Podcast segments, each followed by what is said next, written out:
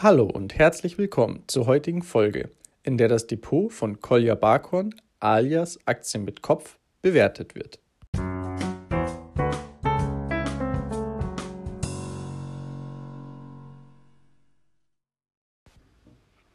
Alle Texte sowie die Hinweise und Informationen stellen keine Anlageberatung oder Empfehlung zum Kauf oder Verkauf von Wertpapieren dar. Sie dienen lediglich der persönlichen Information und geben ausschließlich die Meinung des Autors wieder.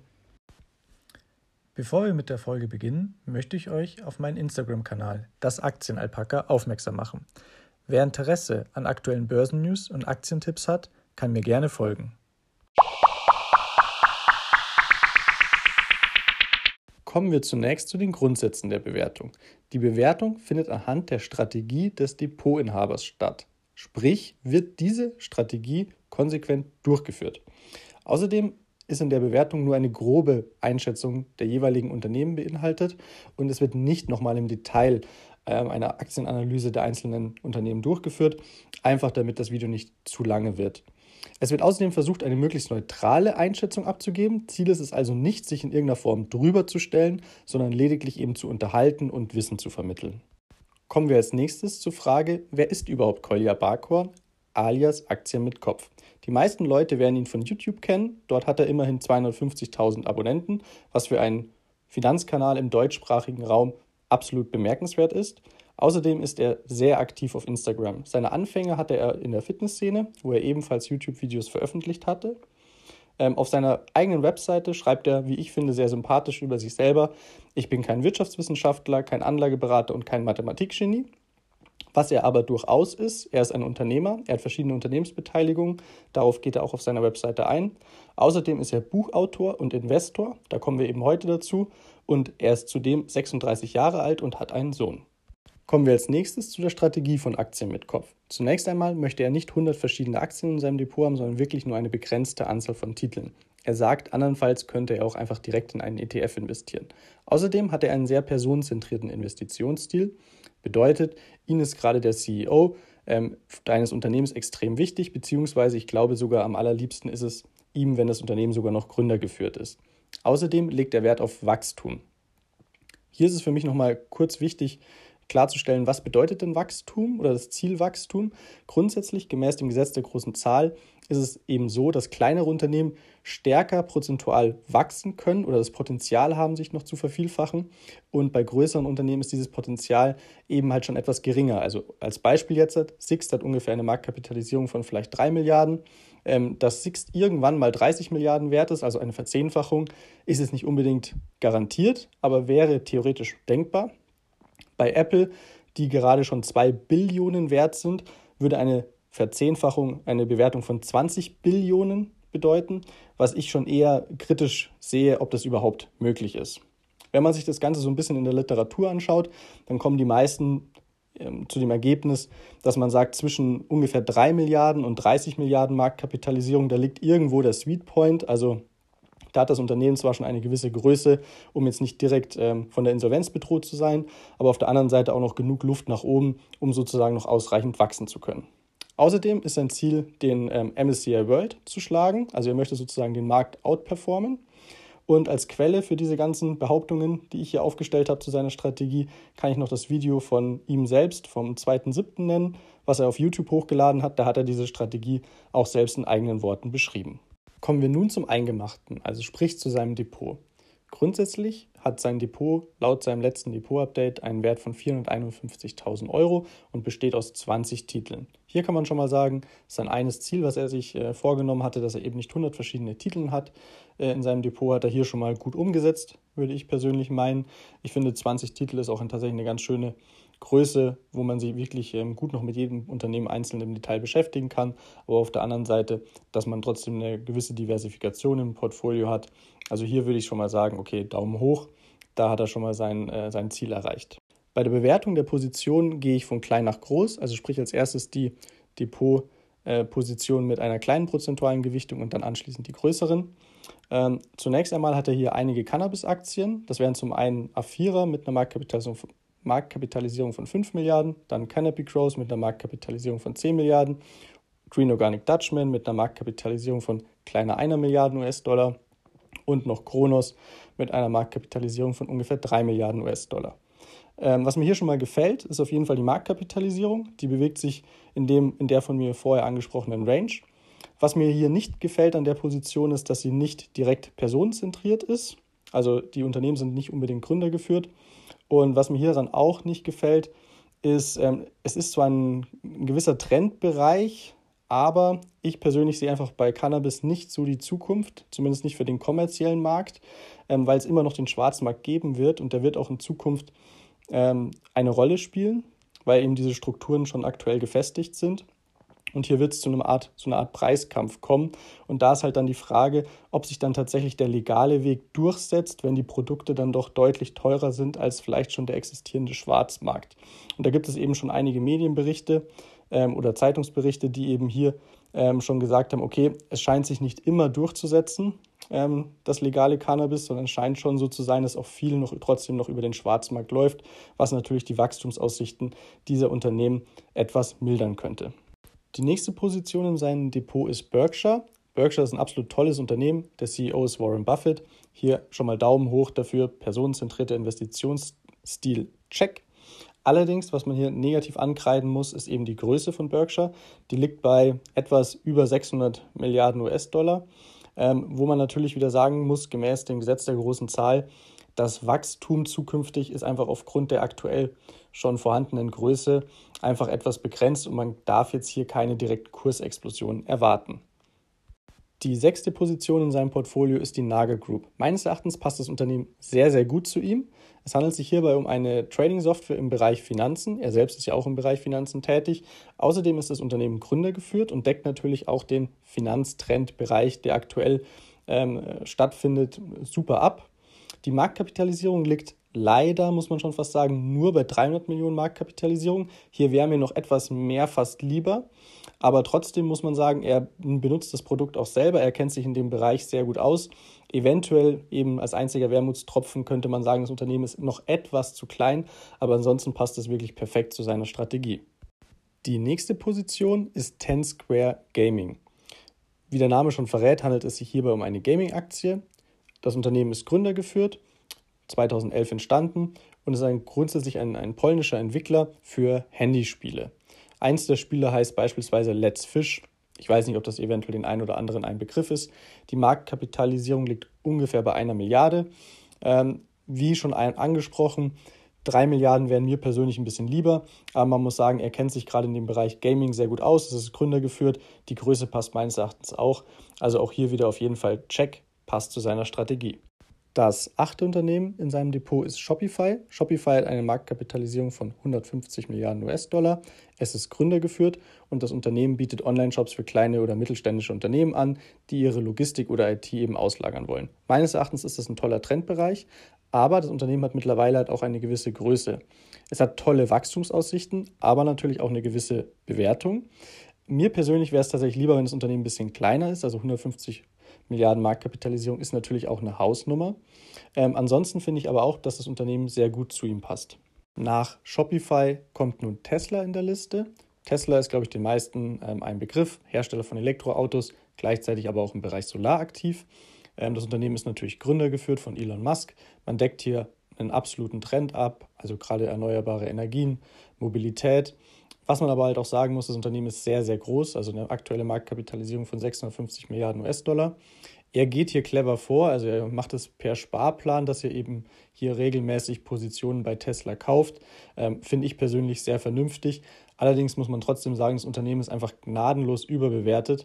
Und hier hätte ich es tatsächlich lieber gesehen, wenn er in ein deutlich kleineres Unternehmen investiert hätte ähm, da meines Erachtens schon ein Risiko für einen, für einen beträchtlichen Rücksetzer besteht und ich mir auch nicht sicher bin, ob Tesla in fünf Jahren vielleicht das Dreifache seines aktuellen Wertes überhaupt realistisch erreichen könnte. An zehnter Position in seinem Depot steht Mynaric. Mynaric hat eine Marktkapitalisierung von ungefähr 300 Millionen US-Dollar und ist ein Anbieter für Laserkommunikation für, den, für die Luft- und für die Raumfahrt.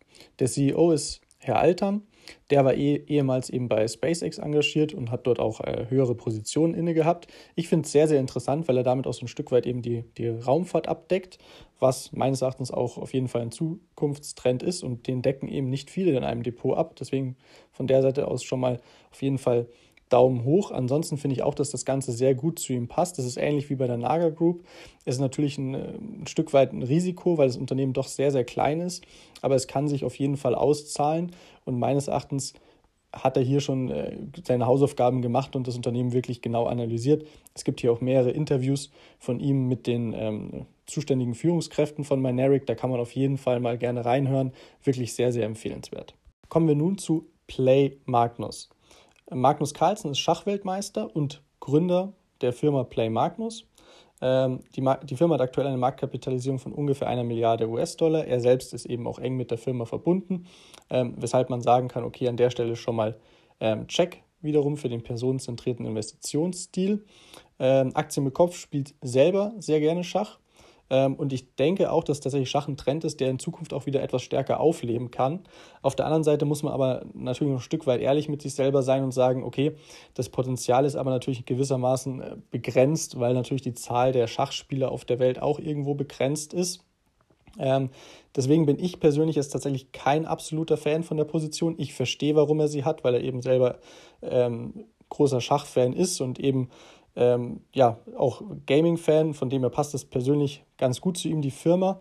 Ähm, ich denke aber trotzdem, äh, wie eben gerade beschrieben, dass das Potenzial äh, vermutlich nicht gigantisch sein wird. Und wie gesagt, deswegen eben kein absoluter Fan von dieser Position. Als nächstes kommt Amazon. Amazon ist sehr groß, Marktkapitalisierung von 1,6 Billionen US-Dollar. Es ist mittlerweile nicht mehr gründergeführt. Ähm, Wachstum ist auch hier leider aufgrund der Größe mathematisch begrenzt. Außerdem ist es fraglich, aus meiner Sicht zumindest, ob sich das Unternehmen in den nächsten zwei bis drei Jahren wirklich noch einmal verdoppelt oder ob es nicht hier eventuell doch zu einer längeren Phase der Konsolidierung kommen könnte. Mir gefällt deshalb diese Position wiederum auch nicht so gut. Position Nummer 13 in seinem Depot steht Danaher. Danaher ist ein Mischkonzern mit einer Marktkapitalisierung von 160 Milliarden US-Dollar. Der Konzern hat tolle Finanzkennzahlen, ist aber nicht gründergeführt und es ist zwar ein Wachstum vorhanden, aber es ist auch keine absolute Wachstumsrakete, zumindest wenn man auch den Analysten Einschätzungen für die nächsten Jahre Glauben schenken mag. Meines Erachtens entspricht dieses Unternehmen also nicht unbedingt seinen Kriterien. Ich glaube, zumindest ist es auch das, was er in seinen Videos teilweise zum Ausdruck bringt, er mag das Unternehmen schlicht einfach sehr gerne. Und es ist ja auch ein tolles Unternehmen. Aber wenn man es einfach sehr streng betrachtet, dann entspricht es einfach nicht seinen Kriterien für sein Depot. Als nächstes kommt Square. Square hat eine Marktkapitalisierung von 110 Milliarden US-Dollar, ist gründergeführt von Jack Dorsey. Den kennen viele auch. Der war auch der äh, mit, einer der Mitgründer von Twitter. Allerdings muss man sagen, damals bei der Gründungsstory von ähm, Twitter gab es auch einige dubiose Geschichten, die ihn persönlich auch nicht unbedingt in ein ähm, gutes Licht gerückt haben, also Jack Dorsey weshalb ich persönlich jetzt von ihm als Führungskraft oder als CEO jetzt nicht komplett überzeugt bin. Allerdings muss man sagen, es ist definitiv Wachstum vorhanden, auch wenn bereits schon vieles eingepreist ist. Aber auch die Größe für einen Finanzdienstleister 100 Milliarden US-Dollar oder 110 Milliarden US-Dollar ist absolut angemessen. Es ist ja noch deutlich Spielraum auch nach oben. Ähm, von dem her, an der Stelle kann man, denke ich mal, wieder einen Check vergeben. An Position Nummer 15 in seinem Depot steht Netflix. Netflix ist ein Streaming-Anbieter. Er ist hier bereits seit 2017 dabei und hat seitdem auch ordentlich vom Kursanstieg profitiert. Die Marktkapitalisierung beträgt aktuell allerdings 250 Milliarden. Das Unternehmen ist immer noch gründergeführt. In letzter Zeit wird es aber immer stärker von Konkurrenten wie beispielsweise Amazon und Disney attackiert, was natürlich auch das weitere Wachstumspotenzial von äh, Netflix etwas ausbremst an dieser Stelle. Meines Erachtens passt es gerade aufgrund dieser zuletzt genannten Entwicklungen und der doch sehr hohen Marktkapitalisierung nicht mehr so gut in sein Portfolio. Ich würde daher ihm vermutlich auch empfehlen, wenn ich das dürfte, ähm, die Position eventuell etwas zu reduzieren oder auch umzuschichten. An nächster Position in seinem Depot steht Facebook. Zu Facebook gehört natürlich auch beispielsweise Instagram oder auch WhatsApp noch dazu. Außerdem ist das Unternehmen auch im Bereich Gaming aktiv oder möchte zukünftig im Bereich Gaming aktiv werden, muss man fast eher sagen. Ähm, es hat hier einiges Geld auch für die Entwicklung oder der Weiterentwicklung von virtueller Realität ausgegeben. Und da kann man zukünftig, denke ich, auch einiges erwarten von Facebook in dem Bereich. Die Marktkapitalisierung liegt bei 900 Milliarden US-Dollar. Das Unternehmen ist gründergeführt. Mark Zuckerberg ist auch noch ein sehr junger CEO. Das Unternehmen ist tatsächlich noch akzeptabel bewertet und hat ja, absolut tolle Finanzkennzahlen. Es ist daher sogar tatsächlich eine Verdopplung meines Erachtens auch realistisch in den nächsten Jahren. Mir gefällt das Unternehmen tatsächlich auch etwas besser als beispielsweise die anderen Positionen ähm, wie eine Danaher oder auch eine Amazon. An 17. Position in seinem Depot steht CD Projekt. Das ist ein Gaming-Unternehmen aus Polen, das unter anderem auch die Titel The Witcher oder auch Cyberpunk veröffentlicht hat. Natürlich, Gaming ist ein gewisser Trendbereich, das muss man ganz klar sagen. Das Unternehmen ist tatsächlich auch gründergeführt, wobei man an der Stelle auch äh, ehrlicherweise sagen muss, muss äh, dass der Gründer meines, meines Erachtens zumindest kein guter ist, da er ähm, ja gerade im Zusammenhang mit Cyberpunk sehr, sehr schwache oder auch schlechte Aussagen getroffen hat, die zum Teil auch einfach unwahr waren. Er persönlich ist, glaube ich, trotzdem noch ein sehr großer Fan von dem Unternehmen. Das äh, nehme ich zumindest seinen, seinen Videos und seinen Kommentaren dazu. Er sieht die Spiele auch, glaube ich, eher aus Entwickler, also nicht aus Entwicklersicht, sondern auch tatsächlich aus Spielersicht. Ähm, das kann ich auch durchaus verstehen. Ich denke aber tatsächlich, wenn man sich die Spiele auch aus, also gerade auch Cyberpunk mit den großen technischen Mängeln aus eher einer entwicklergetriebenen Perspektive anschaut, dann ja, kommen einem vielleicht doch eher mehr Zweifel an den Aussagen des CEOs und auch an dem Unternehmen. Das grundsätzliche Geschäftsmodell des Unternehmens beinhaltet eben, dass man eher größere Kracher sozusagen äh, veröffentlicht, anstatt vieler kleiner äh, Titel und dann eben von diesen großen Krachern eben mehrere Jahre profitiert, beziehungsweise auch Fortsetzungen dieser Reihe dann veröffentlichen kann. Ich persönlich bin tatsächlich einfach kein äh, großer Fan von dem Unternehmen, das liegt aber tatsächlich ausschließlich auch am CEO. Mit Take-Two Interactive kommt das nächste Unternehmen ebenfalls aus dem Bereich Gaming. Man kennt Take-Two Interactive beispielsweise von Spielen wie GTA. Das Unternehmen ist allerdings nicht gründergeführt, hat eine Marktkapitalisierung allerdings von 20 Milliarden US-Dollar, was mir persönlich sehr, sehr gut gefällt. Es hat außerdem, wenn man sich die Finanzkennzahlen anschaut, auch eine halbwegs akzeptable Bewertung und es hat tolle Spiele. Von dem her würde ich persönlich sagen, kann man an dieser Stelle wiederum einen Check vergeben. An vorletzter Position in seinem Depot steht Playway. Das ist mal wieder ein, ein polnischer Spieleentwickler mit einer Marktkapitalisierung von einer Milliarde US-Dollar. Ähm, hier wurden beispielsweise Spiele entwickelt wie Prison Simulator oder Builder Simulator, also grundsätzlich eher so äh, Simulator-Games, ähm, die hier eben veröffentlicht wurden.